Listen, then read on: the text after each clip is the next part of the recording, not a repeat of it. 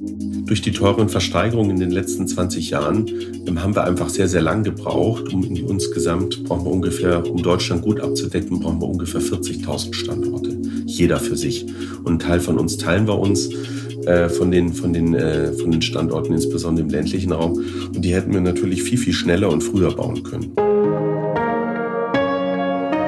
Chefgespräch, ein Podcast der Wirtschaftswoche mit Beat Balzli.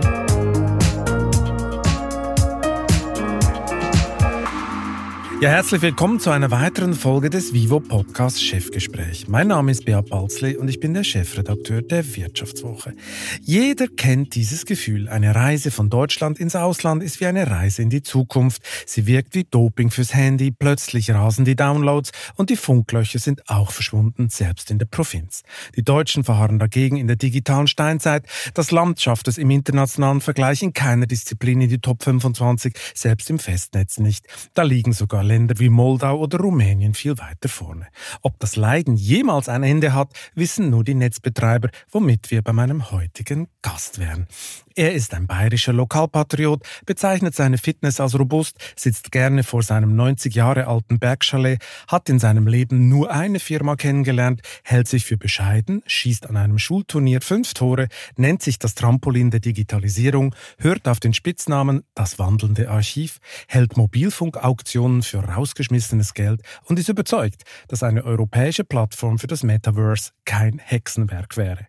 Markus Haas ist seit 2017 CEO CEO der Telefonica Deutschland Holding, die unter anderem mit ihrer Marke O2 über 40 Millionen Kunden bedient und damit auf dem ersten Platz liegt in diesem Land. Der börsennotierte Telekom-Anbieter gehört zu rund 70 Prozent dem spanischen Telefonica-Konzern. Hallo Herr Haas, schön, dass Sie heute bei mir sind. Hallo, grüß Sie. Herr Haas, bevor wir ins Geschäft mit der Telekommunikation einsteigen und Sie mir am Ende dieses Podcasts Ihren größten Traum verraten, muss ich mal eins wissen. Wandern ist kein Ferrari, haben Sie mal gesagt. Sie haben auch gesagt, Sie seien sehr bescheiden. Sind Sie wirklich so immun gegen jegliches Statussymbol oder tun Sie nur so? Also Wandern und die mentale Stärke, die damit äh, einhergeht, belohnt zu werden mit einer schönen Bergbrotzeit und letztendlich mit der Familie zu sein, ist wirklich eins meiner größten Leidenschaften. Also insofern bin ich hier wirklich sehr, sehr authentisch. Ja. Also Bescheidenheit, würden Sie sagen, ist bei Ihnen keine Masche, weil das gefühlt ja alle Menschen von sich sagen. Sie würden wirklich sagen, ich bin bescheiden. Also ich koche natürlich sehr gerne, lege sehr viel Wert auf gute regionale Zutaten, trinke auch mal einen guten Wein. Aber ich glaube, das ist alles im Rahmen und ähm, das ist für mich nicht notwendig, um glücklich zu sein. Also für mich ist es wichtig, viel Zeit in der Freizeit mit meinen Töchtern zu verbringen und äh, viel zu erleben. Persönliche Erlebnisse mit Freunden und Familie stehen für mich eigentlich über allem. Gibt es denn wenigstens eine einzige unvernünftig teure Luxussünde in Ihrem Leben? Ich habe mir mein Rennrad zusammengestellt online. Das war sehr, sehr teuer ähm, und äh, das macht mir auch sehr, sehr viel Spaß. Weil Sie dauernd Teile ähm, nachbestellen mussten, weil Sie es nicht richtig zusammengekriegt haben oder wie?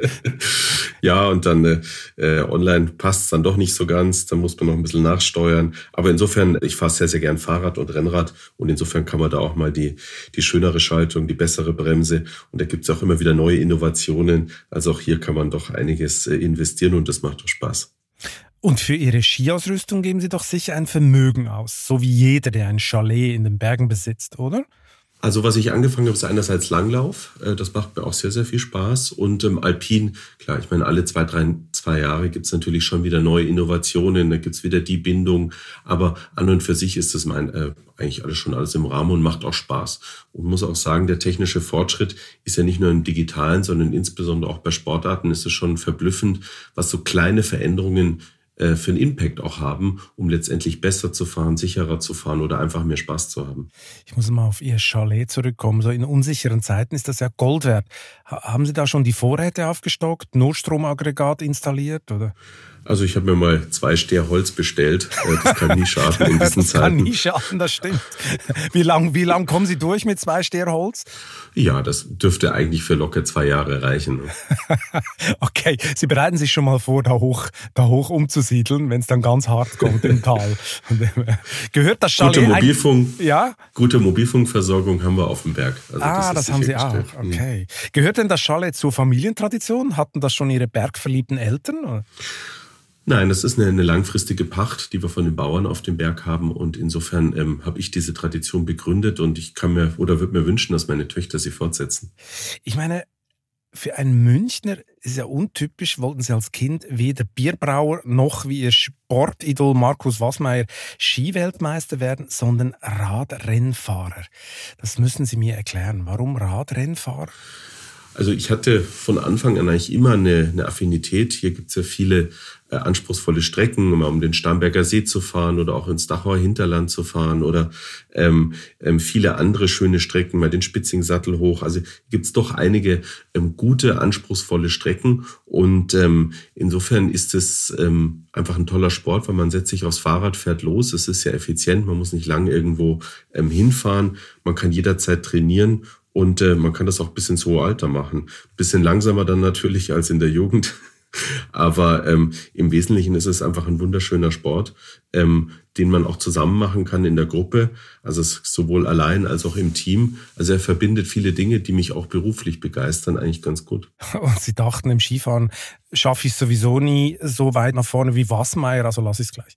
Genau, also ähm, ich bin auch inzwischen sehr, sehr defensiver beim Skifahren und ich war nie ein schneller Skifahrer. Also ich fahre sehr anspruchsvolle und schöne Pisten, auch unpräparierte Pisten, aber ähm, jetzt Super-G oder Slalom oder ähm, ja, auch Abfahrt sind jetzt nicht so meine Disziplinen. Nicht so Ding, okay. Sie haben es ja schon erwähnt, auf Ihrer Hütte gibt es guten Empfang. Geht auch Netflix gucken? Das geht auch, ja. Das geht auch. Wie würden Sie denn generell die Empfangs- und Download-Situation in diesem Land in wenigen Worten umschreiben? Der Platz im internationalen Vergleich ist ja, man muss schon sagen, würdelos für eine solch große Volkswirtschaft, oder? Also ich glaube, wenn ich mir die Gesamtnetzabdeckung angucke, sind wir inzwischen wirklich gut unterwegs. Also Hauptverkehrsstrecken, auch was jetzt die, die Geschwindigkeit des 5G-Ausbaus angeht, sind wir, glaube ich, auch mit vorne dabei. Aber klar, es gibt noch überfleißige Flecken, über die ärgern wir uns alle, aber es werden jeden Tag weniger. Ich habe versprochen, bis Ende 2024 haben wir volle Flächenabdeckung und da sind wir auch gut unterwegs. Uns fehlen noch so rund 5000 äh, Türme. Die bauen wir jetzt auch zusammen mit unseren Wettbewerbern, dass wir auch wirklich nicht nur Bevölkerung, sondern echte Fläche abdecken. Also Fläche, Fläche Bundesrepublik Deutschland. Und es ist ein großes Land. Ähm, Mobilfunk war hier auch nicht immer so beliebt, muss man an der Stelle auch sagen. Wir haben jetzt seit ein paar Jahren Grundkonsens, dass wir wirklich überall Mobilfunk brauchen. Und ähm, das hilft uns jetzt natürlich auch schneller Standorte zu erschließen. Ich habe unlängst hier in Bayern den größten weißen Fleck in Schwaben geschlossen. Da haben wir vier Jahre für einen Standort gebraucht. Da gab es viele Bedenken, da musste der Standort umgeplant werden, dann ist ein Wald versteckt worden, dann wurde er noch weiter in den Wald versteckt, weil ihn keiner sehen wollte. Ähm, aber nach vier Jahren ist er dann letztendlich an den Start gegangen.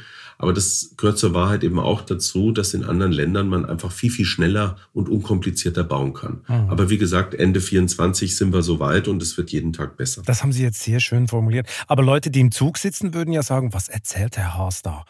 Also wenn ich mir die Rennstrecken jetzt anschaue, also zum Beispiel München-Nürnberg oder ich bin neulich auch mal von Köln nach Frankfurt mit dem Zug gefahren oder von äh, Berlin nach Hamburg, haben wir im Prinzip schon alles geschlossen. Es gibt immer noch in Tunneln ab und zu Abbrüche. Muss man aber auch dazu sagen, wir brauchen für einen Tunnel immer noch über zwei Jahre und es gibt in Deutschland leider sehr viele Eisenbahntunnel. Da arbeiten wir jetzt auch enger mit der Bahn zusammen. Aber jetzt mal so auf der flachen Strecke, würde ich sagen, wird es Schritt für Schritt besser. Aber kaum komme also ich ab von der Rennstrecke, ist doch teilweise tote Hosen. Naja, das ist jetzt auch im nächsten Schritt dabei, dass auch die regionalen Bahnstrecken Schritt für Schritt besser werden. Ich kann nicht immer streamen, aber dadurch, dass ich ja diese Bufferfunktion noch habe, das heißt, der, wenn ich Abdeckung habe, lädt ja das, das Endgerät beim Streaming immer ein bisschen vorwärts, kommt man gut voran. Und wenn ich die Wi-Fi-Funktion im Zug aktiviere zum Telefonieren, habe ich hier auch nochmal eine Verstärkung. Also ich glaube, es ist noch nicht optimal, da gebe ich Ihnen völlig recht und da müssen wir auch in Zukunft noch besser werden. Aber wie gesagt, das Ziel ist klar, wir wollen flächendeckende Abdeckung überall haben auch auf den Regionalstrecken der Bahn. Wie kommentieren das eigentlich Ihre Kolleginnen und Kollegen aus dem anderen Telefonica-Ländergesellschaften? Müssen Sie sich da böse Witze anhören? Die sind ja teilweise weiter als Deutschland. Die, die spanischen Kollegen insbesondere sind, was den Glasfaserausbau weitergeht. Klar, die haben eine Glasfaserabdeckung von jenseits der 70 Prozent, also wirklich mit echtem Glas in jedem Haus. Was die Mobilfunkabdeckung angeht, muss man auch sagen, dass es dort mehr Zentren gibt. Also wir haben in Deutschland natürlich auch eine sehr ähm, rurale äh, Entwicklung und auch eine schwierigere Topologie. Und man muss auch sagen, in Spanien kann ich einen Masten bauen, wenn ich ein Grundstück habe. Ich kann da sofort mit einer Fiktion arbeiten. Das heißt, ich brauche keine langwierige Genehmigung. Ich kann dort ganze Flächen abdecken. Das würde ich mir hier auch wünschen. Wenn ich jetzt zum Beispiel in den Bayerischen Wald gehe oder in die Lüneburger Heide oder in den Schwarzwald, muss ich ja jeden Standort genehmigen, muss jedes Mal hinfahren und bauen. Wenn ich jetzt ein gesamtes Cluster abdecken kann und ich habe die Grundstücke äh, mir gesichert, äh, kann ich dann natürlich gesamte Flächen auf einmal ausbauen. Und das macht natürlich einen Ausbau viel, viel einfacher weil jetzt muss ich, der eine Standort hat drei Jahre Genehmigungszeit, der andere zwei Jahre und ich kann diese Flächen nicht äh, richtig abdecken. Das ist in Spanien von Anfang an besser geregelt worden. Das heißt, ich kann sofort bauen, wenn ich mich mit einem Grundstückseigentümer geeinigt habe und hole mir dann parallel die Baugenehmigung. Mhm. Die wird eh 99,5 Prozent aller Fälle genehmigt oder gegeben. Das heißt, äh, ähnlich wie Tesla das auch gemacht hat, äh, eine Autofabrik letztendlich ohne Baugenehmigung gebaut. Mit dem Risiko, wenn es nicht genehmigt werden würde, muss man zurückbauen. Das würde ich auch, äh, würde ich auch tun, weil ich natürlich viel, viel, viel schneller, effizienter und auch in einer besseren Qualität bauen kann. Zu den Genehmigungen also kommen, genau, da kommen wir gleich noch dazu. Sie haben es vorher schon erwähnt, Spanien hat das von Anfang an besser gemacht. Was mich ja noch interessieren würde, Sie sind schon lange im Geschäft. Wenn wir das Problem ein bisschen historisch betrachten, wann ist Deutschland eigentlich falsch abgebogen und hat gegenüber anderen Wirtschaftsstandorten so viel Boden verloren? Also da kann ich fast schon ans, an Anfang meiner Karriere zurückgehen. Das ist aus meiner Sicht im Jahr 1999, als man entschieden hat, ähm, dass man Frequenzen im Wettbewerb in einem sehr kompetitiven Verfahren versteigert. Das fing an mit den UMTS-Frequenzen. Ich habe 1998 äh, angefangen und eins meiner ersten beruflichen Highlights war die Vergabe der 3G-Frequenzen aus meiner Sicht viel zu früh, weil weder Endgeräte noch Technik da war. Man hätte da ein bisschen länger warten können, bis die Technik günstiger ist, aber man wollte unbedingt in diesem Hype dieser, äh, dieses Jahres 2000 mit dieser Internet-Bubble die Frequenzen vergeben. Und dann hat man ein extrem aggressives Versteigerungsverfahren äh, designt, wo man zwei Blöcke benötigt hat und ähm, hat damit, äh, Sie werden sich erinnern, in Deutschland ähm, 100 Milliarden D-Mark oder 50 Milliarden Euro für sechs Blätter Papier letztendlich erlöst. Und damit war natürlich klar, dass Deutschland dadurch, dass das Geld sofort eine Woche später gezahlt werden musste, ähm, also wir haben damals 8,5 Milliarden Euro überwiesen für ein Stück Papier ähm, und die anderen fünf Bieter auch, war klar, dass natürlich Deutschland niemals an vorderster Front des Mobilfunkausbaus dabei sein kann. Weil schlicht das so Geld, Geld fehlte. Dem, ja, wenn ich, wenn ich dem Markt auf einem Schlag so viel Geld entziehe, das ist, äh, so viel kostet ein gesamtes Glasfasernetz für Deutschland. Das muss ich mir mal vorstellen. Ähm, in einem Schluck ähm, dann ist natürlich mhm. die Möglichkeit zu investieren gering. Also das war, und die, diese Fehler sind ja dann leider noch drei weitere Male gemacht worden, 2010, 2015 und 2019, ähm, wo man in Summe jetzt fast 70 Milliarden Euro rausgezogen hat. Und das haben andere Märkte besser gemacht. Also Spanien hat damals nicht versteigert im Jahr 2000. Ähm, äh, andere große europäische Länder auch nicht. Und die haben natürlich dadurch einfach eine viel höhere Möglichkeit und viel höhere Anreize geschaffen, um zu investieren. Mhm. Da wurden sogar noch viel früher Fehler gemacht. Wir haben das mal in der Vivo recherchiert, weil wir uns immer gefragt haben, wie kann es sein? Und dann sind wir sogar ins Bundesarchiv gestoßen. Und was haben wir da gefunden? Einen Plan von Helmut Schmidt, der wollte damals ganz Deutschland mit einem Glasfasernetz ausstatten. Aber sein Nachfolger Helmut Kohl hat das dann gleich gecancelt, diesen Plan, weil der wollte lieber TV-Shows von seinem Freund Leo Kirch und Kupferkabel eines anderen Freundes. Es gab dann zwei zwei Freunde von Herrn Kohl, der eine mit dem TV-Shows, der andere mit dem Kupferkabel. Und das war's dann für Deutschland für viele Jahre. Würden Sie denn denken, oder ich, die Antwort haben Sie fast schon vorweggenommen, hat die Politik dazugelernt? Irgendwie ja nicht, oder? Also was die Ambition angeht, auf jeden Fall. Also keiner ist stolz mit dem aktuellen Ranking, wo wir stehen. Wir können besser sein. Wir bleiben hier ganz klar unter unseren Möglichkeiten. Die neue Bundesregierung ist jetzt mit sehr viel Elan gestartet und die Ziele sind ja auch gesetzt. Bis 2030 möchte man ja überall Glasfaseranschlüsse haben und möchte überall die modernste Mobilfunktechnologie, ob das jetzt 5G oder 6G sein wird, 2030 wird man sehen. Was aber ein bisschen fehlt ist, das sind Ambitionen. Ähm, es müssen halt jetzt auch die Taten folgen, Genehmigungsfreiheit, keine Frequenzversteigerung mehr. Das ist alles machbar. Wir haben noch acht Jahre vor uns aber das, da hakt es gerade ein bisschen klar. Es gibt auch viele andere wichtige und schlimme politische Themen, die im Moment gelöst werden müssen. Das verstehen wir auch. Aber ähm, es sind von Absichten ist bisher noch nicht viel passiert. Also insofern, ähm, man hat erkannt, dass man hier den Anschluss verloren hat und dass man hier auch Dinge anders machen muss, dass man mutig sein muss in der Politik. Viele Dinge kosten ja gar nichts. Genehmigungsfreistellungen zum Beispiel für Baugenehmigungen ähm, entlässt, ent, äh, entlastet ja die Verwaltung und die Behörden und führt ja gar nicht unbedingt zu, zu Kosten. Aber ähm, es ist noch nichts umgesetzt. Ähm, einzelne Bundesländer sind jetzt vorangegangen. Bayern möchte jetzt sehr zeitnah auch ähm, Genehmigungsfreistellungen bis 20 Meter und auch die Fiktion im ländlichen Raum. Ähm, ist aber bisher auch noch nicht durch den Landtag durch, ist noch nicht final verabschiedet. Also insofern Ambition ja, aber es ist leider noch nicht viel auf den Weg gebracht. Ich habe ja mal gelernt, dass das berühmte Leerrohr dafür verantwortlich ist, dass es in Deutschland jahrelang nicht vorangegangen ist. Weil andere Länder haben bei allen Baustellen dann schon vor Jahren immer so Leerrohre verlegt, weil man wusste, irgendwann kommt dann mal ein Glasfasernetz oder weiß was, dann kann man das in diese Rohre, die es schon gibt, einfach verlegen. Und das gab es in Deutschland jahrelang äh, nicht, oder? Das, glaube ich, war auch so ein Grund, warum man nicht vorangekommen ist. Ja, insbesondere im, bei der Inhouse-Verkabelung und auf dem Weg vom, von der Straße ins Gebäude habe ich keine gute Leerrohrinfrastruktur. Das ist in, in anderen Ländern besser. Ähm, und deshalb ist dort natürlich der Ausbau viel günstiger. Und jetzt habe ich in Deutschland natürlich auch nochmal höhere Kosten für höhere Löhne, höhere Baukosten. Und dadurch, dass ich eben keine Leerrohre habe und auch noch eine höhere Kostenstruktur, ist es eigentlich eine, ein doppelter Nachteil, der sich in signifikant höheren Ausbaukosten für Glasfaser ins Haus ähm, niederschlägt. Ja, ist richtig. Ich meine, Sie, Sie haben es vorher schon erwähnt, die Genehmigungsverfahren sind ein Riesenthema. Äh, Sie möchten sie am liebsten wie Tesla machen, äh, also die zuerst bauen und wenn es dann nicht bewilligt wird, muss man es halt wieder abreißen.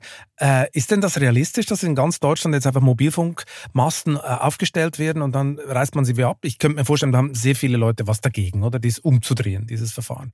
Also wenn man sich die Fakten anschaut, 99,5 Prozent werden ja eh genehmigt. Ähm, ist halt die Frage, muss ich jetzt drei Jahre warten oder nicht? Ähm, und die sind ja standardisiert. Es gibt fünf Typen. Ein Mast sieht in Thüringen genauso aus wie in Nordrhein-Westfalen oder in Baden-Württemberg genauso wie in Schleswig-Holstein. Und ähm, wir bauen ja nicht unnütz viele Türme, die kosten ja auch Geld. Also es geht ja darum, Versorgung sicherzustellen. Wir teilen uns die Masten inzwischen auch mit unseren Wettbewerbern im ländlichen Raum. Das heißt, es werden nicht drei nebeneinander Sie kooperieren gebaut. ja so. endlich, oder? Das war ja auch ein Grund, warum es nicht so voranging. Die Industrie hatte auch so ein bisschen Mitverantwortung. Ja gut, da gibt's jetzt auch Standardisierung eben und das wird jetzt auch gewünscht von der Politik. Früher wollte man ja eher den Infrastrukturwettbewerb, jetzt werden solche Kooperationen auch unterstützt, was absolut richtig ist weil die, die Netzabdeckung tief im bayerischen Wald führt jetzt nicht zu, zu mehr Wettbewerb. Die, das führt einfach dazu, dass dort Versorgung ist und dass, es, ähm, dass man sich sicher fühlt. Also insofern ist das alles richtig. Und ähm, diese Masten, um auf Ihre Frage zurückzukommen, ähm, führt das jetzt zu Protesten, wenn die mit einer Fiktion sozusagen genehmigt werden würden, wenn ich einen Standardmasten baue, ähm, fünf Stück sind standardisiert. Also man weiß ja erstens, was gebaut wird, man weiß auch genau, wie das, wie der Mast aussehen wird ähm, führt aus meiner Sicht eigentlich eher dazu, dass wir schneller und besser werden. Und ähm, wie gesagt, dadurch, dass 99,5 Prozent aller Masten eh genehmigt werden, würde das aus meiner Sicht jetzt nicht den, den Rechtsstaat äh, aus den Fugen werfen. Jetzt müssen Sie mir aber eines erklären. Unter diesen mühsamen Genehmigungsverfahren leiden ja alle drei Netzbetreiber. Warum hat es dann aber Telefonica als einzige nicht geschafft, die Auflagen aus der Netzauktion von 2019 schon im Sommer zu erfüllen, so wie die Konkurrenz? Warum haben Sie das nicht geschafft? Haben ja alle dieselben Hörer. Ja, die Masten stehen schon. Ähm, was wir hier tun ist, ähm, wir bauen ja äh, zeitgleich 5G aus und wir sind genau gut unterwegs. Das Ziel geht bis, bis Jahresende. Wir werden das Ziel auch gut schaffen. Und insofern geht es ja darum, zusätzliches Netzequipment einfach auf die Standorte zu schreiben, schrauben. Dazu brauche ich für jeden Standort auch eine Änderungsgenehmigung. Also selbst wenn ich jetzt von 50 auf 100 Mbit gehe, da geht es ja nicht um mehr Netzabdeckung, sondern nur um schnellere Netzabdeckung, brauche ich für jeden, jede einzelne Antenne, die ich zusätzlich an den Masten schraube, noch eine, eine Genehmigung. Das soll wegfallen, hilft mir dies Jahr aber nicht, weil die Befreiung noch nicht da ist. Und insofern sind wir jetzt gut vorangekommen. Wir sind jetzt fast fertig. Jetzt haben wir Oktober und ähm, werden bis zum Jahresende auch hier genauso wie der Wettbewerb ähm, alles erfüllen. Aber nochmal, Vodafone schaffte schon im Juni 98,3 Prozent, Telekom 98,2, Sie hingegen bescheidene 95,6. Hatten Sie da ein operatives Problem intern? Nein, es war einfach eine, äh, die Abwägung zwischen 5G-Ausbau, der ja parallel stattfindet, um noch mehr, noch schneller 5G in die Städte zu bringen. Wie gesagt, in den Gebieten gibt es ja schon Abdeckung. Ähm, die Netzabdeckung, die Flächenversorgung ist ja identisch. Die Frage ist, wie schnell komme ich von 50 auf 100?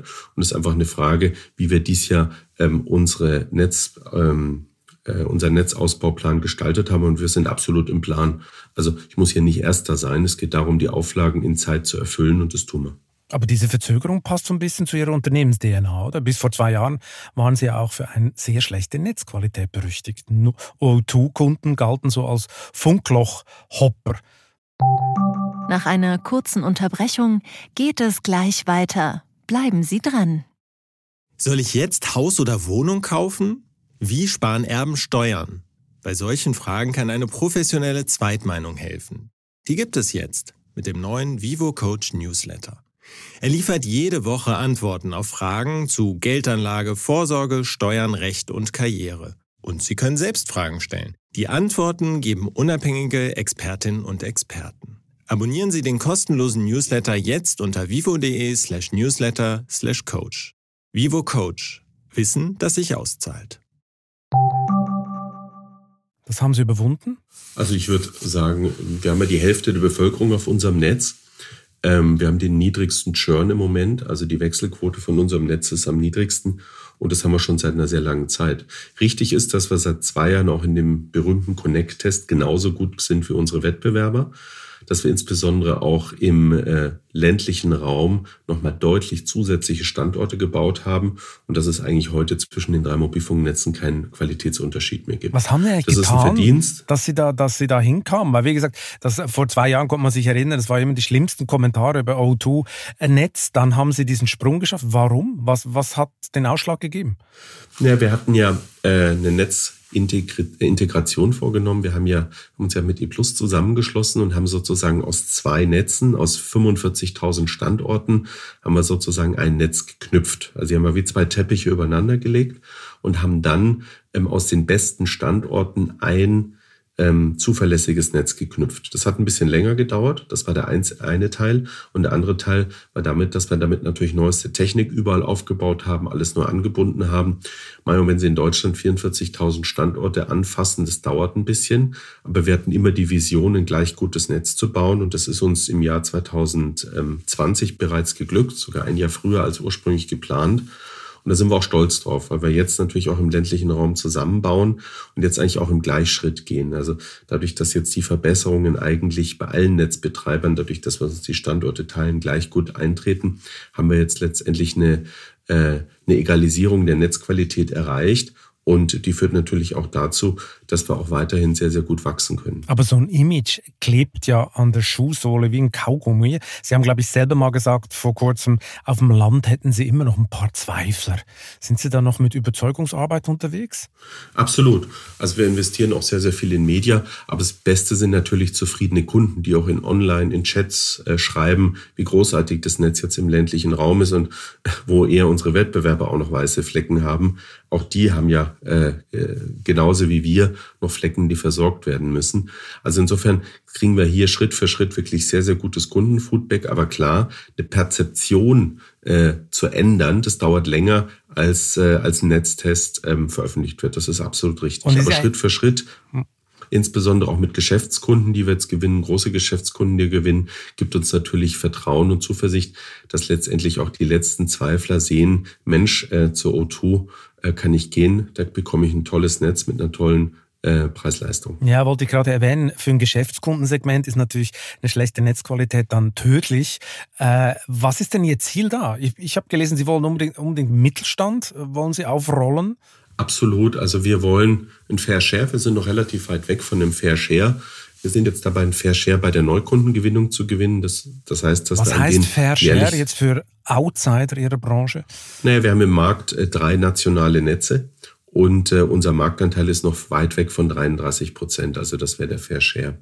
Was wir im ersten Schritt erreicht haben, ist, dass wir ein Fair Share an den zu vergebenden Kunden gewinnen. Das heißt, die Kunden, die sich jährlich für einen neuen Netzbetreiber entscheiden, dass wir da schon mal ein Drittel gewinnen. Und dadurch, dass mein Marktanteil hier unter 33 Prozent liegt derzeit im Geschäftskundensegment, kann ich damit Schritt für Schritt aufholen und somit auch jedes Jahr Marktanteile gut machen. Also insofern, das ist ein langfristiges Ziel. Das macht auch Spaß, hier Geschäftskunden Schritt für Schritt zu gewinnen. Die waren ja bisher im Duopol Und ähm, da haben wir, eine, haben wir wirklich sehr, sehr gute Fortschritte, insbesondere im Jahr 2022 gemacht. Bei Mercedes sind Sie ja rausgeflogen, nachdem Tim Höttges, glaube ich, da in den Aufsichtsrat gekommen ist. Äh, gucken Sie jetzt auch, dass Sie irgendwo in den Aufsichtsrat kommen von großen Firmen, damit Sie die Verträge kriegen?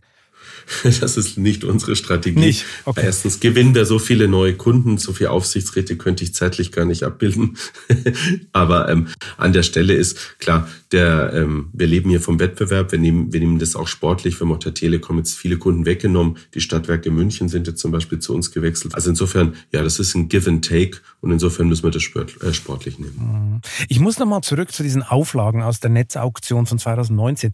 Die geforderten 100 Megabyte, die sind ja im internationalen Vergleich eigentlich ein Scherz, oder? Äh, hätte die Regierung die Latte nicht viel höher legen müssen?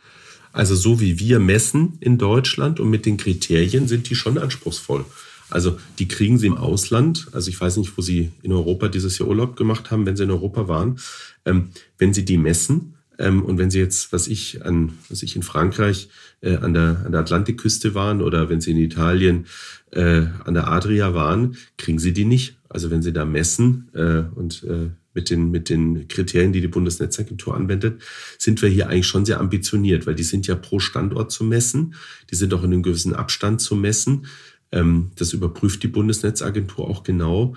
Also die Vorgaben, wie hier gemessen wird und wie weit die Auflagen gehen, die gibt es eigentlich keinem anderen europäischen Land. Im, Im, europäischen Ausland haben wir eigentlich eher ähm, Bevölkerungsabdeckung, aber dass ich jetzt Qualitätsparameter im Mobilfunknetzen habe, da sind wir eigentlich schon sehr, sehr, sehr weit. Aber Fakt ist doch, wir wären noch weiter, wenn es keine Frequenzauktion geben würde, wenn ich sie richtig verstehe. Die letzte 5G-Auktion hat die Bieter ja 6,6 Milliarden gekostet. Schon die UMTS-Versteigerung war unheimlich teuer und brachte am Schluss wenig. Was wäre denn Ihr konkretes Modell? Einfach Vergabe für 0 Euro? Also es geht ja darum, einerseits Wettbewerb und die besten Netze zusammenzubringen. Durch die teuren Versteigerungen in den letzten 20 Jahren ähm, haben wir einfach sehr, sehr lang gebraucht, um in die insgesamt brauchen wir ungefähr, um Deutschland gut abzudecken, brauchen wir ungefähr 40.000 Standorte. Jeder für sich. Und ein Teil von uns teilen wir uns äh, von den, von den, äh, von den Standorten, insbesondere im ländlichen Raum. Und die hätten wir natürlich viel, viel schneller und früher bauen können. Und das ist ja das, was unsere, äh, was Kunden im Ausland genießen dass in Ländern, in denen es keine Frequenzversteigerung gab, die notwendige Anzahl an Standorten, um eine echte Flächenversorgung zu erreichen, viel, viel schneller und früher gebaut worden sind. Wir haben in Deutschland jetzt über 20 Jahre gebraucht, um diese Flächenversorgung hinzustellen, weil wir einfach viel langsamer investieren konnten. Jetzt geht es darum, die Netze weiter zu verdichten. 5G wird nochmal ganz andere Möglichkeiten geben, was Geschwindigkeiten angeht, Geschäftsmodelle angeht. Das heißt, hier müssen wir weiter auch in neue Standorte investieren. Und auch hier sind ähm, Versteigerungen für Bestandsfrequenzen, in die schon Milliarden investiert worden sind, ähm, aus meiner Sicht nicht sinnvoll. Wenn Sie ähm, ein Hotel gepachtet haben für 20 Jahre, wenn Sie in den letzten zwei Jahren der Pacht auch nicht noch äh, einen Pool einbauen, äh, drei Stockwerke draufsetzen und eine Tiefgarage ähm, draufsetzen. Und so eine Situation haben wir im Moment gerade. Wir haben Bestandsfrequenzen, die sind sozusagen der Packesel für die mobilen Daten in Deutschland. Das sind die 800 Megahertz Frequenzen, 1800 und die 2,6 Gigahertz Frequenzen. Auf denen läuft im Moment 90 Prozent des mobilen Datenverkehrs. Und da haben wir jetzt endlich mühsam nach 20 Jahren Flächendeckung und jetzt ähm, war eine Option, dass die Bundesnetzagentur diese Frequenzen auch wieder versteigert. Und da sagen wir ganz klar, für Bestandsfrequenzen, in die schon investiert wurde, die würde ich verlängern. Da hat auch der Herr Lindner äh, eine Gebührenverordnung, das wäre ja nicht umsonst, da würden wir auch jährlich dann eine feste Gebühr bezahlen ähm, zur weiteren Nutzung dieser Frequenzen. Und neue Frequenzen, also die neu sozusagen freigegeben werden, die können ja auch in Zukunft weiter versteigert werden, dass auch neue Einsteiger reinkommen, dass äh, diese Frequenzen auch anderen Nutzungen zur Verfügung steht. Also das ist so unser Vorschlag, dass man Bestandsfrequenzen grundsätzlich verlängert und neue Frequenzen versteigert. Ähm, Aber muss man denn die Versteigerung deckeln? Also wenn ich mir zum Beispiel die Schweiz angucke, die haben die 5G-Frequenzen für rund 380 Millionen versteigert. Selbst wenn man das jetzt relativ zur Einwohnerzahl hochrechnet, ist das immer noch rund die Hälfte des deutschen Betrages. Äh, die haben ein bisschen ein anderes, ähm, ein anderes System gewählt da. Also muss man irgendwie so, so einen Mittelweg gehen, dass man sich nicht in den Ruin steigert? Oder? Ja gut, es gibt natürlich auch das Auktionsdesign, aber in Deutschland habe ich eben nur die zwei Routen und das ähm, hat sich ja letztes Jahr auch zum Glück gesetzlich geändert. Also die eine Route war immer, ähm, wenn es mehr Bedarf gibt, als Frequenzen verfügbar sind, gibt es einen Showdown und der wird auch nicht gedeckelt. Das sagt die Bundesnetzagentur dann, der, der am meisten zahlt, wird auch derjenige sein, der die Frequenzen am effizientesten nutzen wird. Das ist eine Hypothese. Haben wir ja gesehen, dass das nicht unbedingt so ist. Wir hatten im Jahr 2000 ja insgesamt sechs Lizenzen und sechs Teilnehmer und zwei haben letztendlich die Grätsche gemacht, weil sie es danach gar nicht geschafft haben, ein Netz aufzubauen. Ähm, wenn wir nach vorne schauen, ähm, ist es so, der eine Weg ist die Versteigerung, die andere ist ja selbst, wenn ich mehr, ähm, mehr Bedarf habe als Frequenzen verfügbar, kann ich ja über geschickte Auflagen und eine Verlängerung ja auch einen Steuerungsmechanismus äh, einsetzen. In der Schweiz gibt es andere Versteigerungsverfahren als in Deutschland. Das ist aber auch ein bisschen andere gesetzliche Lage, wie es zu einer Vergabe kommt. Also insofern, das ist in Europa nicht harmonisiert. Da kann jedes Land in Anführungsstrichen schon machen, was es will letztendlich. Ähm, und das führt natürlich auch zu einer Verzerrung. Also natürlich jetzt in Ländern, die sozusagen Bestandsfrequenzen verlängern, habe ich bessere Netze, kann ich mehr investieren. Und das hat natürlich auch für die Mobilfunknetze sind ja auch für die Gesamtwirtschaft äh, ein wichtiger Faktor. Das hat natürlich dann auch für die Verteilung zwischen Stadt, Land, wo sind Unternehmen angesiedelt. Das hat ja ganz, ganz viele Folgekonsequenzen, ähm, wenn ich keine, äh, wenn ich eine schlechtere Netzversorgung habe als in, in anderen Ländern. Also insofern, das Versteigerungsdesign in Deutschland ist bisher immer Open-End gewesen. Das heißt, es gab hier keinen Deckel, ähm, sondern es wurde so lange gesteigert, bis, ähm, bis einer aufgegeben hat oder einem die Luft ausgegangen ist, auf gut Deutsch. Wo steht denn derzeit Ihr 5G-Ausbau? Wie sind wir da, da unterwegs? Also mit dem hochqualitativen 5G, also was wirklich den Unterschied macht, sind wir vor unseren Zielen. Wir wollten die Hälfte der Bevölkerung Ende diesen Jahres erreichen. Da sind wir schon deutlich drüber. Wenn dies Jahr 60 Prozent schaffen und werden Flächendeckung 5G bis Ende 2025 schaffen. Sie haben ja in Ihrem Netz viel Huawei-Bauteile verbaut. Äh, jetzt ist ja die Anti-China-Haltung in der Politik nicht am Abnehmen, sondern ganz im Gegenteil. China wird immer mehr als Gegner in Anführungszeichen gesehen. Erwarten Sie denn, dass Sie das alles wieder rausreißen müssen? Also wir haben in unserem Netz ähm, eine Dual-Vendor-Strategie gewählt. Wir haben im Kernnetz ähm, uns für Ericsson entschieden und haben im Antennennetz, also im, im nicht intelligenten Teil des Netzes, einerseits Nokia mit über 50 Prozent und im anderen Teil verbauen wir derzeit noch Huawei-Antennen, ähm, insbesondere bei 4G und 5G. Ähm, die Technik an sich ist aus meiner Sicht stabil. Ähm, wir müssen jetzt abwarten, ob die Zertifizierungen der einzelnen Bauteile so stattfinden, ähm, wie es, äh, wie es erwartet wird oder wie wir hoffen, dass es stattfinden wird. Falls das nicht sein sollte, müssen wir nach vorne hin uns überlegen, ja, ähm, ob wir weiterhin Huawei verbauen wollen oder nicht. Also Teilen Sie denn die Bedenken der Politik? Also ich meine, am Schluss geht es ja um die, den leicht diffusen Verdacht, der, fairerweise muss man das sagen, bis heute noch nie erhärtet wurde, dass Huawei über ihre Bauteile irgendwie diese Netze anzapfen kann. Teilen Sie diesen Verdacht? Also wir haben da keinerlei Erkenntnisse. Wir haben uns natürlich auch alle Zusicherungen geben lassen. Wir sind mit den staatlichen Behörden im Einklang, ähm, insbesondere auch mit dem BSI. Äh, die wissen ja, welche Teile und welche Antennen wir verbauen. Die Bundeskanzlerin Merkel ist äh, von nicht-chinesischen oder auf nicht-chinesischen Antennen abgehört worden von den Amerikanern. Äh, das so sollte man es. an der Stelle Vergessen auch mal erwähnen. Genau, genau. ähm, also insofern, ähm, ähm, wir dürfen hier nicht naiv sein, grundsätzlich. Wir kaufen Komponenten aus dem Ausland hinzu. Diese Komponenten werden auch in vielen anderen Ländern der Welt eingesetzt. Es gibt nur fünf äh, Hersteller an der Stelle und ähm, jeder Staat hat dann natürlich auch seine eigenen Interessen. Ähm, insofern glaube ich, ist es wichtig, dass wir gute Sicherheitssysteme haben, dass wir die roten Linien auch ziehen. Falls uns irgendwas auffallen sollte, dann fliegt ein Hersteller auch raus. Also ich glaube, das ist auch das aus meiner Sicht sehr wichtig, dass der Staat die roten Linien für jeden Netzbetreiber, egal äh, aus welchem Land er kommt, ähm, klar zieht. Und wenn sich einer fehlverhält, fliegt er raus. Und ich glaube, das ist das, das Wichtigste oder das das Beste, was man an der Stelle tun kann. Ich meine, wenn Sie Huawei rausnehmen müssen, das wird ja eine ziemlich teure Aktion. Was kostet sie? Haben Sie das schon mal hochgerechnet, was Sie das kosten würde? Also wir sind hier eigentlich ganz gut immunisiert, weil wir Huawei gesagt haben, wenn wir mit euch weiterbauen und ihr würdet die Zertifizierung nicht bestehen und wir müssten auf einen anderen Netzbetreiber wechseln, dann äh, würden die uns sozusagen den Austausch bezahlen. Also der für uns kostenneutral. Aber klar ist, operativ wirft uns das, wirft das alle natürlich zurück, weil ich dann natürlich dann eher beschäftigt bin, Bestandsstandorte auszuwechseln, anstatt neue Standorte zu bauen. Also das würde erstmal mit Sicherheit mehrere Monate keinen Fortschritt im Netz bedeuten, sondern eher halt einen Austausch. Aber finanziell sind wir hier gut abgesichert. Gut, es gibt eine Gruppe, die sich darüber freuen würde, oder? Die Gruppe der Funkstrahlengegner, die hätten kein Mitleid mit ihnen.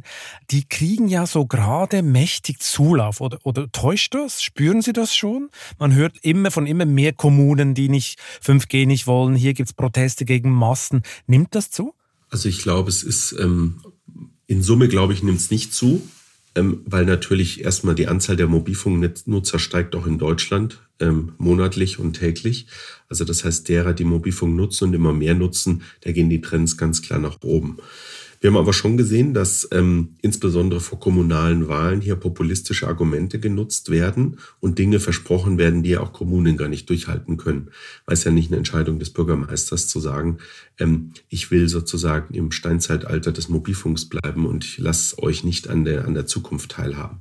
Also ich glaube, das ist sehr kurzfristig gedacht.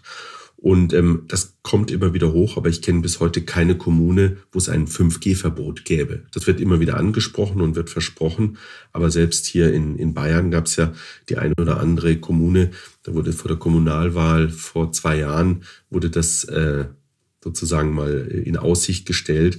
Aber Fakt ist, ähm, wir werden überall 5G brauchen, weil der Standard ja auch viel viel effizienter ist. Er ist äh, besser fürs Klima, weil er 90 Prozent weniger Strom pro Gigabyte verbraucht. Ähm, er, ähm, äh, ich brauche letztendlich äh, ganz andere Antennen, ganz andere Standorte dafür, ähm, mit denen ich viel effizienter äh, auch Mobilfunk betreiben kann. All diese Dinge werden ja in der Diskussion gar nicht berücksichtigt. Aber in der Tat, es, es gibt immer wieder so populistische Auswüchse. Das Einzige, was hier hilft, sind Fakten. Also ich glaube, ähm, es gibt äh, weltweit keine einzige Studie, die sagt, dass Mobilfunk krank macht oder dass es irgendwelche Bedenken gäbe. Im Gegenteil, ähm, Mobilfunk ist äh, äh, zukunftsfördernd, ist notwendig für die Digitalisierung und letztendlich auch dafür, dass wir unsere Klimaziele erreichen. Das würden ja längst nicht alle unterschreiben, dass Mobilfunk nicht krank macht. Sind das also alles Spinner? Also die Studie, die wir kennen, und wir nehmen das ja sehr ernst, ja. Ich meine, wir investieren hier sehr viel als Unternehmen. Ähm, insofern glaube ich, wenn man sich die letzten 30 Jahre des Mobilfunks anschaut, ähm, gibt es hier keine Studie oder keine Fälle, die das auch nur im, im geringsten bestätigen würden. Ich glaube, das Einzige, was hilft, sind hier, sind hier Fakten. Ne? Und dass man sich damit auseinandersetzt. Ich gehe ab und an auch mal auf Bürgerversammlungen, wenn es um Standort geht um letztendlich auch wirklich mit ganz klaren Fakten zu argumentieren. Da wurden noch keine Eier auf Sie geschmissen, so von, von Strahlengegnern? Bislang nicht, nicht, und ich hoffe, okay. dass das auch so bleibt, weil ich glaube, es ist einfach wichtig, da in aller Ruhe einfach die Fakten auszutauschen. Und ähm, ähm, äh, insofern glaube ich, ist es einfach sehr wichtig, hier im Dialog zu bleiben. Ne? Man muss es ernst nehmen. Oft gibt es auch einfach, klar, die sozialen Medien und das Internet ähm, erlauben natürlich auch eine gewisse ähm, ja, Vereinfachung von, von Argumenten oder dann werden Dinge falsch dargestellt. Das ist ja auch technisch. Dann gibt es oft auch einfach nur Missverständnisse. Wo, wo ist eigentlich genau die Strahlung? Wo ist die Strahlung höher? Wo ist sie weniger gering? In Deutschland sind wir unter den WHO-Standards. Also wir funken viel schwächer, als wir eigentlich dürften. Also all diese Dinge sind einfach wichtig, die auch immer wieder ähm, einfach faktenbasiert darzustellen. Und ähm, der Dialog ist aus meiner Sicht das Wichtigste an der Stelle. Ja, sonst hilft ja immer noch der Aluhut oder gegen die Strahlen. ich meine, für Ihr Geschäft ist ja gut, dass in der Industrie die Strahlengegner keine Mehrheit haben. Das ist ja auch ein wichtiges Geschäft für 5G. Wie würden Sie das heute einschätzen? Hat die Industrie das Potenzial von 5G schon voll ausgenutzt? Also Roboterballett, wie Sie es nennen, läuft das schon oder stehen wir erst am Anfang? Wir stehen erst am Anfang. Also die meisten Firmen machen sogenannte Proof of Concepts, also die schauen erstmal an, was kann die Technologie. Und ähm, es ist jetzt nicht so, dass einer sagt, ich brauche genau fünf 5G-Antennen für meine Fabrikationshalle, dann verbinde ich die mit der Cloud und dann bestelle ich mir von welchem Roboterhersteller auch immer ähm, 20 Roboter und dann funktioniert es. Ich muss ja meine Produktionsabläufe ändern. Was ich durch 5G machen kann, ist, ähm, ich schaffe im Prinzip von der, von der Planung zur Produktion bis zur Maintenance, also zur Wartung am Ende, einen komplett neue, ja, einen komplett neuen Prozess, weil ich natürlich anders planen kann. Also wir haben das mal mit einem großen Auto, Autohersteller auch ähm, durchgesch also wirklich gebaut für ihn ähm, von Anfang an. Ich habe heute in Autos sehr, sehr viel Software und während des Produktionsprozesses öffnet sich die, die, ändert sich die Software.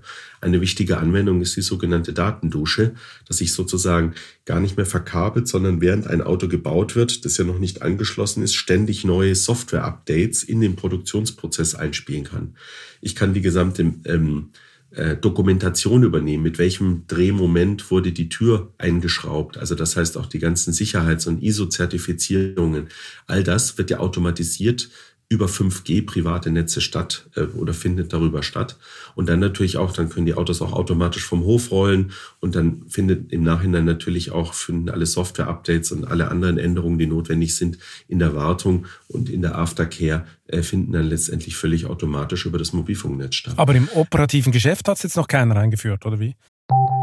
Nach einer kurzen Unterbrechung geht es gleich weiter. Bleiben Sie dran. Wie geht es weiter mit der Europäischen Union? Präsidentschaftswahlen in den USA, EU-Parlamentswahlen, geopolitische Krisen und wirtschaftliche Schwierigkeiten. Wir suchen Lösungen für diese Herausforderungen. Am 19. und 20. März auf der digitalen Europakonferenz von Handelsblatt, Die Zeit, Tagesspiegel und Wirtschaftswoche. Über die Zukunft Europas sprechen wir mit Bundeskanzler Olaf Scholz, Wirtschaftsminister Robert Habeck und vielen mehr. Kostenlose Anmeldung unter europe20xx.de.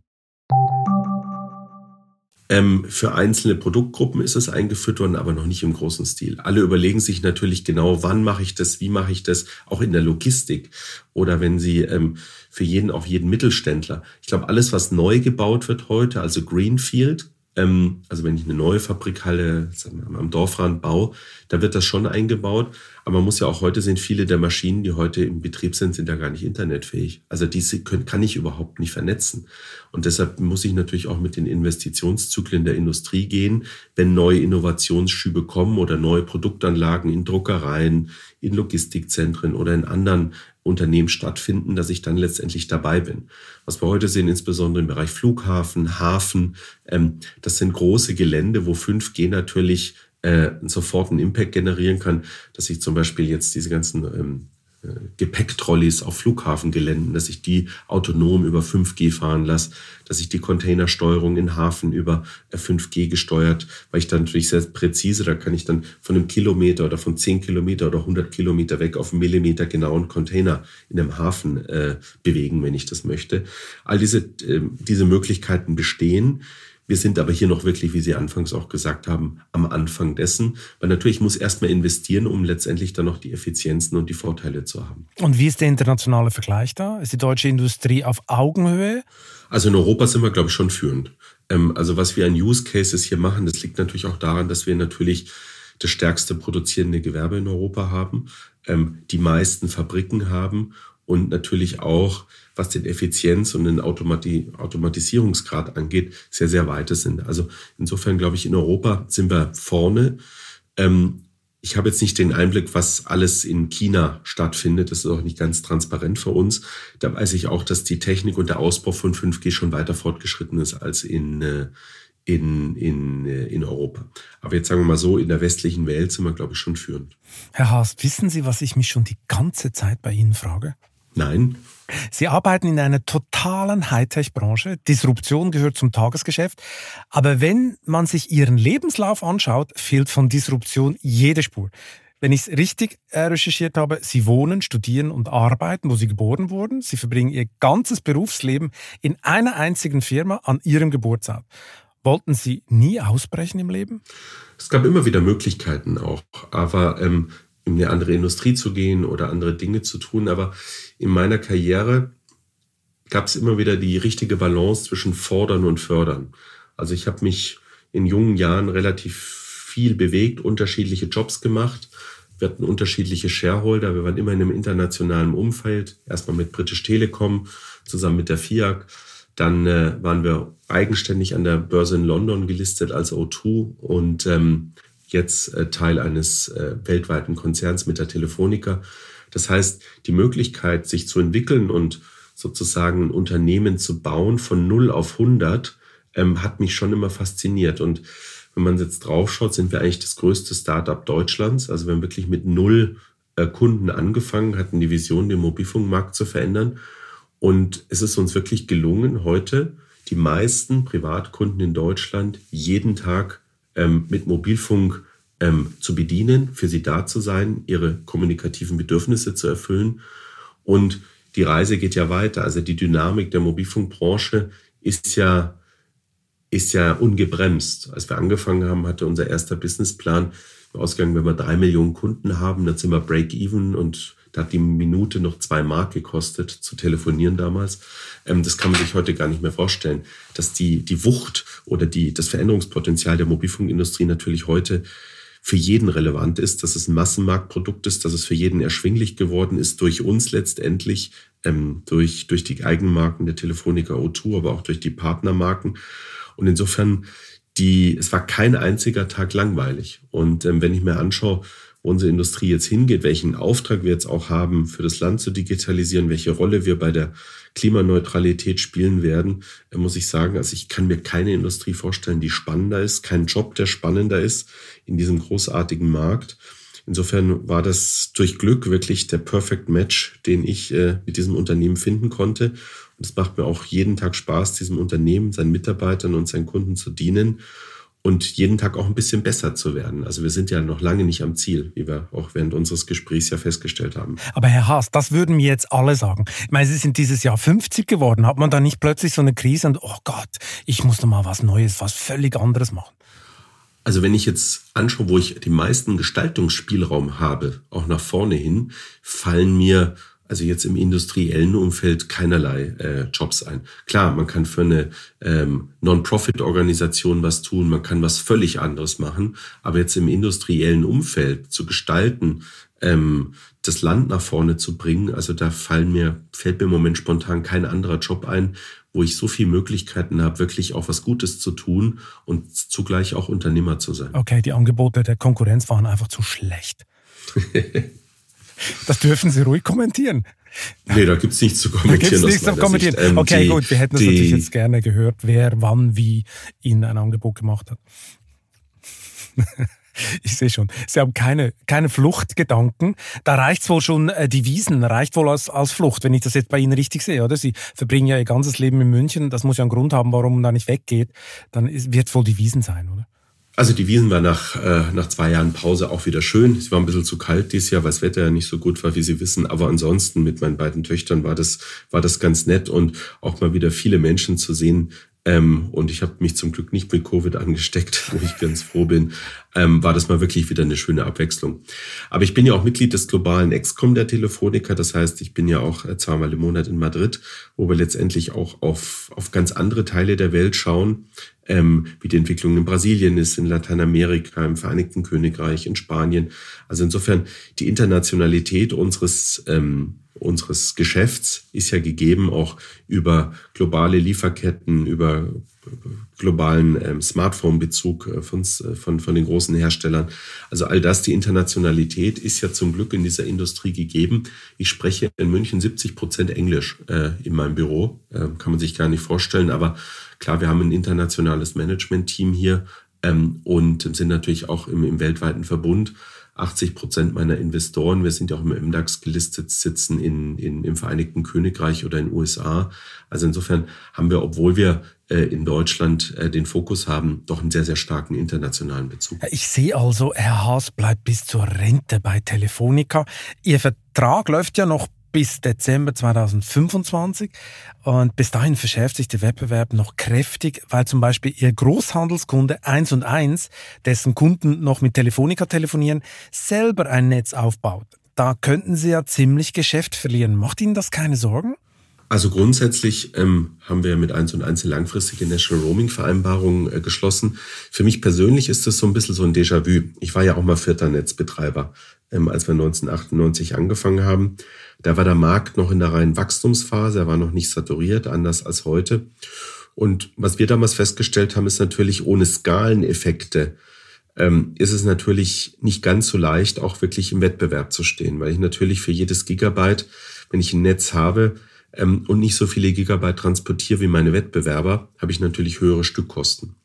Und ähm, deshalb haben wir damals auch den Merger mit ePlus gemacht, um letztendlich die gleichen Skalen zu haben wie die anderen Wettbewerber, um auf dessen Grundlage auch ein gleich gutes Netz zu bauen. Das haben wir jetzt auch erreicht. Und insofern sind wir hier erstmal, was für uns wichtig, die National Roaming Vereinbarung zu schließen, dass der vierte Netzbetreiber auch ähm, national agieren kann. Das haben wir natürlich nicht ganz uneigennützig getan. Natürlich verdienen wir auch Geld damit. Und wir sehen natürlich auch, dass ähm, das ja kein statischer Zustand, in dem wir heute sind, sondern wir sehen auch, dass die Verkehre steigen. Die steigern bis zu 50 Prozent pro Jahr. Und auch in den Gebieten, in denen 1 und 1 äh, derzeit kein Netz hat, werden die Verkehre ansteigen. Das heißt, auch hier können wir durch die Einnahmen besseres Netz bauen, wir können schnelleres Netz bauen und können es natürlich dann auch eins und eins zur Verfügung stellen und verdienen damit auch wieder und können wieder neue Standorte bauen. Also ich glaube, das ist eine Win-Win-Partnerschaft, die wir geschlossen haben und die sichert auch erstmal ähm, stabile Deckungsbeiträge äh, bis zum Ende des Jahrzehnts. Also insofern haben wir da eine gute Vereinbarung geschlossen und haben ja auch keine Sorgen. Also glauben nicht, der klaut Ihnen die Kunden. Ich meine, Ralf Dommermuth von einmal eins äh, setzt ja auf das alternative Technologiekonzept Open RAN und die japanischen Netzbauer Rakuten. Ist es eine schlaue Entscheidung von ihm, so einen völlig anderen Weg zu gehen? Weil man muss sich immer mit Innovationen auseinandersetzen. Ähm, man wird sehen, ob diese Version von OpenRAN schon die ist, die den Marktdurchbruch bringt oder nicht. Ähm, das ist zu früh zu bewerten. Das will ich auch gar nicht bewerten. Wir betreiben unterschiedliche Frequenzen und ich habe einen Versorgungsauftrag für 46 Millionen Kunden. Ähm, deshalb habe ich hier natürlich auch einerseits muss ich ein 5G-Netz bauen, muss aber natürlich auch sicherstellen, dass das bestehende Netz mit allen Endgeräten, die heute in meinem Netz sind, von 2G, 4G, 5G, auch in Zukunft funktionieren.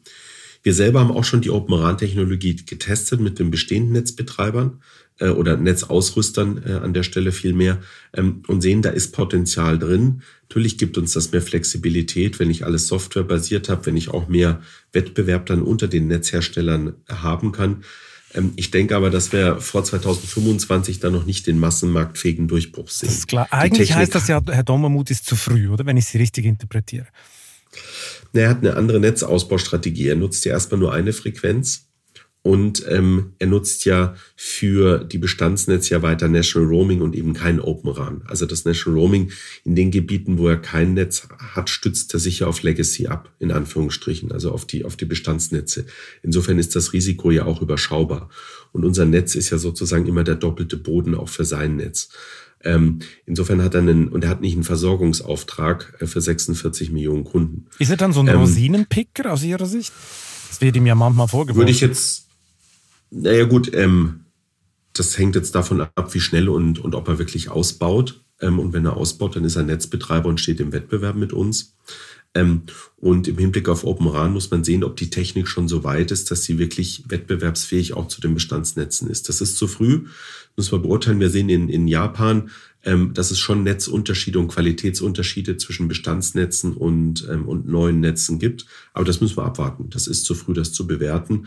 Ähm, Langfristig wird Open RAN, ist für Open RAN auch, wie gesagt, für uns interessant, aber die Technik muss leistungsfähiger werden und muss insbesondere auch im Bestands, ähm, also mehrere Frequenzbänder abdecken können, was sie heute leider noch nicht kann. Wenn ich Sie richtig verstanden habe, hat es für vier Netzbetreiber genug Platz.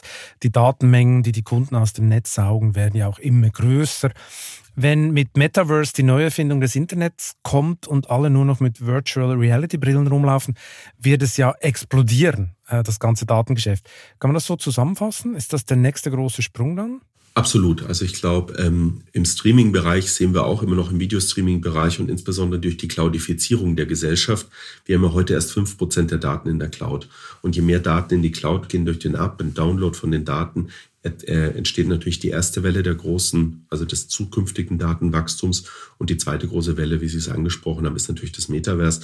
Da spricht man nochmal vom Faktor 10 des heutigen Datenverbrauchs. Ähm, wobei man das noch gar nicht genau simulieren kann, ähm, je nachdem nach Qualität und je nachdem, wie intensiv dann auch das Erlebnis im Metaverse ist. Ist ja noch ein Phantom, oder man weiß ja nicht so genau. richtig, was es, ein bisschen diffus. Die Hälfte hat das Gefühl, Metaverse, das ist offenbar Facebook. Nein, die heißen nur Meta äh, und machen damit gut Werbung. Aber was da genau kommt, aber für Sie ist es die große Zukunft. Sagen wir mal so, ähm, ich denke, wir werden da eine wichtige Rolle spielen, egal als Netzbetreiber oder eben auch dadurch, dass wir ähm, auch eigene Angebote im Metaverse gestalten. Es ist ja nicht so, dass wir jetzt darauf warten, dass Facebook uns die Tür zum Metaverse zeigt und dann ist da wieder ein Marktplatz, ähnlich wie bei Google und dann zahlen alle ein und die Gewinne werden woanders gemacht, sondern es geht ja schon darum, das Metaverse, da geht es ja auch um Erlebnisse. Und Erlebnisse werden ja im Wesentlichen auch durch Content getrieben, also durch Inhalte, Sportevents, Musikevents, kulturelle Events. Und der wesentliche Content, der für die Menschen in Europa ja relevant ist, wird ja auch hier produziert. Also jetzt Fußballspiele von den Mannschaften hier oder ähm, kulturelle Events, auch viele musikalische Events oder ähm, die wesentlichen Dinge, die relevant sind, werden ja hier auch produziert. Das heißt, ähm, die Chance, das Metaverse zu nutzen, dass ähm, es auch europäische Inhalteanbieter gibt und auch europäische Initiativen gibt, eine Plattform zu bauen, die mit unseren Datenschutzkriterien, unserem Verständnis von Werten, aber auch insbesondere unseren, ähm, äh, unseren äh, Visionen oder unseren, unseren klaren Spielregeln, wie mit ähm, Hate Speech, mit ähm, politischen Inhalten umgegangen wird. Ich glaube, das ist schon nochmal eine Chance auch, ähm, hier einen Raum zu schaffen, der nicht nur ähm, auf Basis von, von äh, Markt- oder kommerziellen Marktplätzen von großen Playern besteht. Ähm, das ist auch so ein bisschen schon die Vision, die ich habe, die mir auch wichtig wäre, dass sich die europäischen Unternehmen auch zusammentun. Nicht in Abgrenzung, es geht schon darum, offene äh, äh, Plattformen zu schaffen, aber letztendlich bei der Vergabe von Contentrechten, dass man sich schon überlegt, wie man das gestaltet, weil es ist auch eine einmalige Chance, einen öffentlichen digitalen Raum für Europa zu schaffen, für die Menschen, die in Europa leben, um Inhalte bereitzustellen, aber letztendlich auch die Transparenz und die Spielregeln, die wir uns im digitalen Raum gegeben haben, eingehalten zu sehen. Es geht ja darum, und, sich als äh, Europäer äh, dann doch nicht geschlagen zu geben und vielleicht doch eine eigene Metaverse-Plattform außerhalb des, ich sag mal, Machtbereichs der amerikanischen Giganten zu schaffen. Sie haben ja mal gesagt, das sei kein Hexenwerk. Wenn ich Ihnen jetzt so zuhöre, äh, gibt es da ein konkretes Projekt, wo Sie dabei sind? Also wir sind schon im Gespräch mit ähm, den Inhalteanbietern, also den, den Rundfunkanbietern und auch den großen Netzbetreibern, wie wir in Europa. Das ist keine Geldfrage. Ich meine, so eine Plattform heutzutage, ähm, die sind ja viel einfacher geworden als in der Vergangenheit. Also ich glaube, ähm, so Plattformen zu bauen, das Wichtigste ist, Nutzer zu generieren. Und Sie haben gesehen, dass TikTok in einem halben Jahr über zwei Milliarden Nutzer generiert hat. Ähm, also das ist eine Frage der Akzeptanz und letztendlich dessen, dass ich Skalen erziele. Jetzt haben wir in Europa leider nicht keine einheitliche Sprache. Das macht es nicht unbedingt leichter. Aber was man natürlich schon sieht, dass wir durch Echtzeit- oder Realtime-Übersetzung schon noch in der Lage sind, jetzt zum Beispiel Inhalt, also wenn jetzt einer die Tagesschau in Portugal sehen will, kann ich in Echtzeitübersetzung das sicherstellen oder wenn wir dänische Nachrichten sehen wollen oder umgekehrt. Also ähm, für uns oder im B2C-Umfeld immer das Problem gewesen, dass wir eben nicht äh, ähnlich wie amerikanische oder englische Plattformen die Skaleneffekte dadurch erzielen können, dass wir mit einer Plattform einfach viele, viele hundert Millionen Menschen erreichen.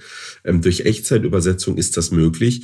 Und wenn man eben die Skalen auf so eine Plattform grippt, glaube ich, bin ich mir sicher, dass es in Europa auch Initiativen geben wird, ähm, in denen europäische Unternehmen die Content, die Telcos, die die Softwareanbieter, aber auch andere, die ähm, ähm, Inhalte zur Verfügung stellen, hier einen, äh, einfach einen eigenen Akzent setzen können und nicht nur warten, ähm, dass jetzt uns ein anderes großes Unternehmen erstmal das zeigt, was das Metaverse ist, weil die Inhalte, um die es ja geht im Metaverse, die ich eben ähm, wenn ich eben nicht live auf ein Musikkonzert gehen kann oder an einem Fußballspiel teilnehmen kann, dass ich sozusagen mit allen Sinnen ein Als-Ob-Erlebnis virtuell ähm, erreichen kann. Ähm, die Inhalte kommen ja aus Europa. Da brauche ich ja keine anderen Plattformen. Aber jetzt mal ganz konkret, wenn Sie sagen, Sie sprechen etc., gibt es das Projekt schon? Hat das schon einen Namen? Weiß man schon, wer da mitmachen könnte? Also wie konkret ist es denn, was Sie gerade erzählen? Also Sie lassen immer so ein bisschen durchschimmern, dass es offenbar schon weiter vorgeschritten ist, als dass man vielleicht äh, das in der Öffentlichkeit weiß. Also wie, wie konkret ist es? Nein, es, es gibt ein, ähm, ein öffentliches Papier dazu, das heißt European Public Sphere.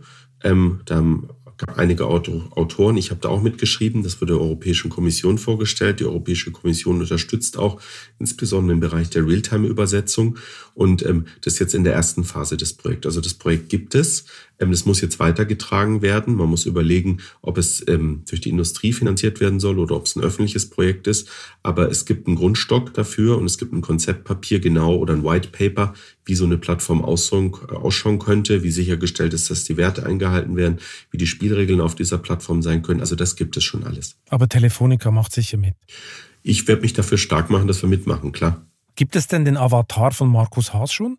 Nein, den gibt's noch nicht. Ähm, der, die aktuelle Technik, die mir gefällt, die ist noch nicht so weit. Aber ähm, das ist eine gute Frage. Da müsste ich mir überlegen, wie der aussehen würde. Geben. Äh, weil vielleicht einer vor der Skihütte, weil Immobilien gibt es ja im Metaverse auch schon zu kaufen. Vielleicht ist ja so ein Chalet dabei, das können Sie dann vielleicht äh, kaufen. Gute Idee. Herr Haas, hier kommt die ultimativ letzte Frage. Welchen privaten Traum wollen Sie unbedingt noch verwirklichen? Für mich persönlich, ja. ähm, ich würde gerne ein Buch schreiben. Ich würde gerne ein Buch schreiben über ähm, ähm, ein, ein Roman würde ich gern schreiben. Ein Roman? Über, äh, Der spielt in den Bergen. Ja. Ein Skilehrer verliebt sich. Nein, okay, wäre zu simpel. nein, ähm, schon. Ähm, nein, das habe ich mir vorgenommen. Ich habe auch schon ein, ein, erstes Konzept. Ich will auch nicht zu viel verraten, aber bis ich 60 bin, will ich ein Buch geschrieben haben. Okay, ein bisschen was müssen Sie jetzt schon verraten. Ist ein Roman? Ist es ein bisschen Krimi? Also wo in welche Richtung geht's? Er spielt in Europa, das kann ich schon sagen. Ähm, so genau um wollte ich Freundschaften. Um Freundschaften. Es geht um Freundschaften. Und ähm, es geht um, er spielt im Hier und Heute. Und trägt autobiografische Züge. Nicht ausgeschlossen. Nicht ausgeschlossen. Herr Haas, wir sind total gespannt, wann es rauskommt, das Buch, und wir werden es natürlich alle lesen. Vielen Dank für das interessante Gespräch. Vielen herzlichen Dank. Und wer jetzt noch wissen will, warum die unterfinanzierte Bundeswehr bislang von dem 100 Milliarden schweren Sondervermögen noch keinen Cent gesehen hat, muss die neue Wirtschaftswoche lesen. Das geht am besten mit einem Abo, das Sie sich günstig unter vivo.de-chef-abo besorgen können. Ich wünsche Ihnen viel Spaß beim Lesen und eine gute Zeit bis zum nächsten Chefgespräch. Kritik, Lob und Anregungen schicken Sie bitte wie immer an balzli.vivo.de. Für eine positive Bewertung dieses Podcasts bin ich Ihnen ewig dankbar. Bleiben Sie gesund.